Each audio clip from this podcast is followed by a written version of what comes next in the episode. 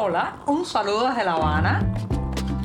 Les habla Joanny Sánchez, cubana, periodista, ciudadana, y les traigo este cafecito informativo recién colado y sin azúcar para despertar. Miércoles soleado y muy caluroso aquí en La Habana, una jornada en mitad de la semana en que necesito, eso sí, un buen sorbo de café sin azúcar para despertarme informativamente y comentarles los temas principales de este 3 de mayo de 2023. Por cierto, que cada 3 de mayo se celebra el Día Internacional de la Libertad de Prensa, así que este primer sorbito del día se lo voy a dedicar a mis colegas periodistas de todas partes del mundo. Voy con este buchito amargo. Después de este cafecito informativo, les comento que el, los tambores de la guerra aumentan de volumen a nivel internacional porque se espera en los próximos días que Rusia haga una nueva y más eh, brutal ofensiva sobre territorio ucraniano.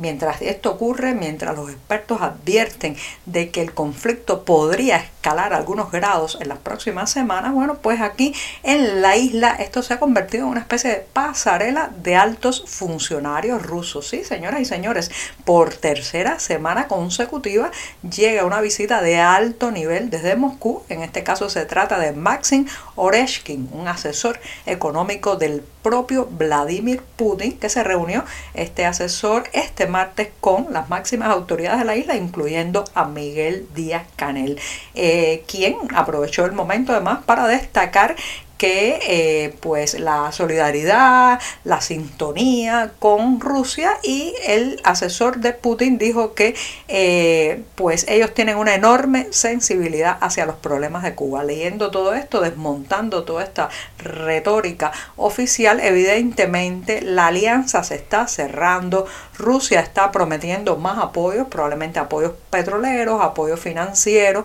y económicos a la isla a cambio de lo que he comentado varias veces en este programa, que es ya la alineación absoluta con la política depredadora, imperialista, invasora de Vladimir Putin. En este caso, eh, evidentemente el pago que va a hacer La Habana no será ni en recursos, porque recursos no tenemos, sino en alianzas diplomáticas, en eh, silenciar los desmanes que están cometiendo las tropas rusas en territorio ucraniano y en justificar la invasión. Hacia allá va dirigido la política, eh, digamos, diplomática e internacional cubana en relación con Rusia y en, y en relación con la invasión rusa a Ucrania. Ese va a ser el pago y evidentemente estas visitas de altos funcionarios están marcando qué posicionamiento vamos a tener cuando llegue la gran ofensiva. O sea, vamos a estar en el lado equivocado de la historia, en el lado equivocado.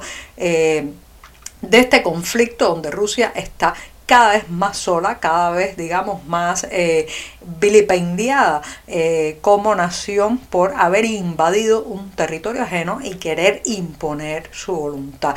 Mientras Vladimir Putin se queda cada vez más en solitario, más señalado eh, a nivel internacional como una persona que está cometiendo crímenes de lesa humanidad en Ucrania. Bueno, mientras eso pasa, en La Habana, en el Palacio de Gobierno, con alfombras rojas y con todo los honores está recibiendo a personas que son cómplices de esa invasión. ¿Qué hacemos nosotros en ese grupo? ¿Qué hacemos nosotros, un país caribeño del lado acá del Atlántico, un país que además eh, bueno, pues pequeño, que no debería involucrarse en ningún tipo de conflicto de esta naturaleza, un país sin recursos, un país que además la gente no aprueba eh, este tipo de invasiones, un país que alardea tanto de la soberanía y de la independencia. ¿Qué hacemos nosotros al lado del país invasor, del país que quiere eh, absorber, fagocitar, destruir a una nación cercana? Bueno, pues ahí vamos a cambio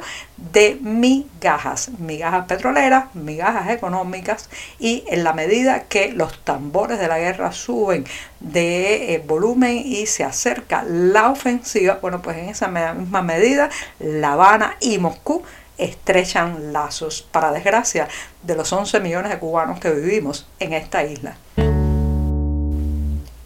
En medio de la profunda crisis económica que estamos viviendo en Cuba, una ola de robos está sacudiendo a la Iglesia Católica. Así como escuchan, el pasado 29 de abril la iglesia de San Charbel y Santo Tomás de Villanueva, que está ubicada en el municipio habanero de Playa, fue saqueada.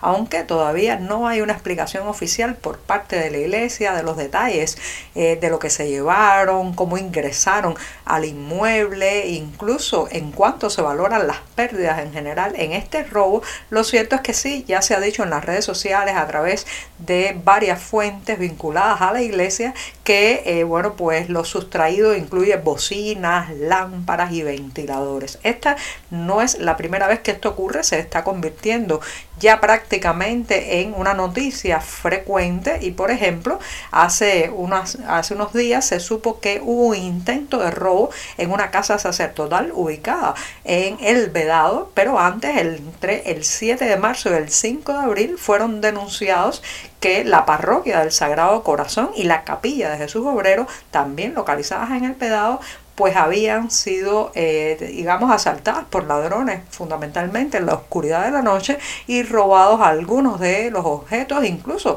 objetos vinculados al ritual religioso que estaban en su interior. Algunos señalan las coincidencias de estos robos con un momento no solamente de crisis económica, sino también un momento en que supuestamente se podrían estar dando negociaciones con la Iglesia Católica para la posible liberación de los presos políticos. Todo esto, como saben, está en el plano de la especulación. La propia iglesia y la, la las comisiones de, o sea, la Comisión Nacional de Obispos no ha dicho, no ha confirmado que esté realmente hablando de ese tema con el régimen cubano, pero sí se especula que podrían estar mediando para una amnistía, un indulto o quizás incluso, bueno, pues la partida hacia el exilio de buena parte de estos presos políticos que en la isla superan el millar, sí, más de mil personas en la cárcel por expresar su opinión, por tomar las calles, por protestar, en fin de cuentas, por comportarse como ciudadanos. En una entrevista con el diario español La Vanguardia, la artista cubana Tania Bruguera ha asegurado volverá a Cuba el próximo mes de agosto. Ya saben que esta creadora ha sido prácticamente forzada al exilio en 2021 por una negociación para que el régimen liberase a una veintena de presos políticos, entre ellos el rapero Michael Osorbo Castillo y el artista Hamlet Labastida. Lamentablemente, Osorbo sigue tras las rejas, también lo está el artista Luis Manuel Otero Alcántara y, bueno, afortunadamente en el caso de Hamlet La Bastida ha podido salir de la isla. Sin embargo, eh, pues Bruguera acusa al régimen de haber accedido en su desesperación, eh, o sea, de haber tenido ella que acceder a ese trueque bajo las presiones, las amenazas y también el temor a que estas personas encarceladas sufrieran daños mayores. Entonces ahora asegura que volverá el próximo agosto a la isla. Está llamando la atención también sobre este tema porque recuerden que ha ocurrido en varias ocasiones anteriores que activistas, periodistas y artistas les han negado el regreso a su propio país. Así que estemos al tanto porque Tania Bruguera se propone subirse a un avión el próximo agosto y regresar a Cuba. Vamos a ver cómo van a actuar las autoridades cubanas, pero muy probablemente y lamentablemente, bueno, pues eviten que esta figura emblemática de las artes plásticas y del activismo cubano ingrese otra vez en la isla. Y hoy no voy a despedir este programa en mitad de la semana con la tradicional recomendación de una obra de teatro, un libro, la presentación de una conferencia, ni tampoco un concierto. Más bien voy a destinar estos segundos finales del podcast a eh, pues enviar un mensaje de aliento a mis colegas periodistas en este día de la libertad de prensa. Bueno, pues quiero desear a todos que eh, puedan llevar a cabo su trabajo sin grandes censuras, sin grandes peligros para la vida, que puedan contar historias, porque en fin de cuentas los periodistas somos esos, contadores de historias, lo que pasa es que la materia prima con la que trabajamos no es la ficción, sino la realidad. A todos esos que ayudan a plasmar un testimonio, a narrar una injusticia, a arrojar luz sobre las zonas oscuras que muchas veces los oficialismos de todas partes del mundo quieren tapar, a esos además que viven bajo una dictadura como es el caso cubano, que es alérgica a la libertad de prensa, vaya mi abrazo solidario en estos días. Y recuerden, la ética, bueno, es la ética es fundamental en este trabajo y eh, en el manejo de la materia eh, prima informativa, la, la verificación de datos, el apego a la realidad, pero también, señoras y señores, tenemos que protegernos. Una sociedad democrática necesita libertad de prensa, sí o sí. Y con esto sí que me despido hasta mañana jueves, no sin antes agradecerles por la audiencia de este miércoles. Por hoy es todo. Te espero mañana a la misma hora. Síguenos en 14medio.com. También estamos en Facebook, Twitter, Instagram y en tu WhatsApp. No olvides, claro está, compartir nuestro cafecito informativo con tus amigos.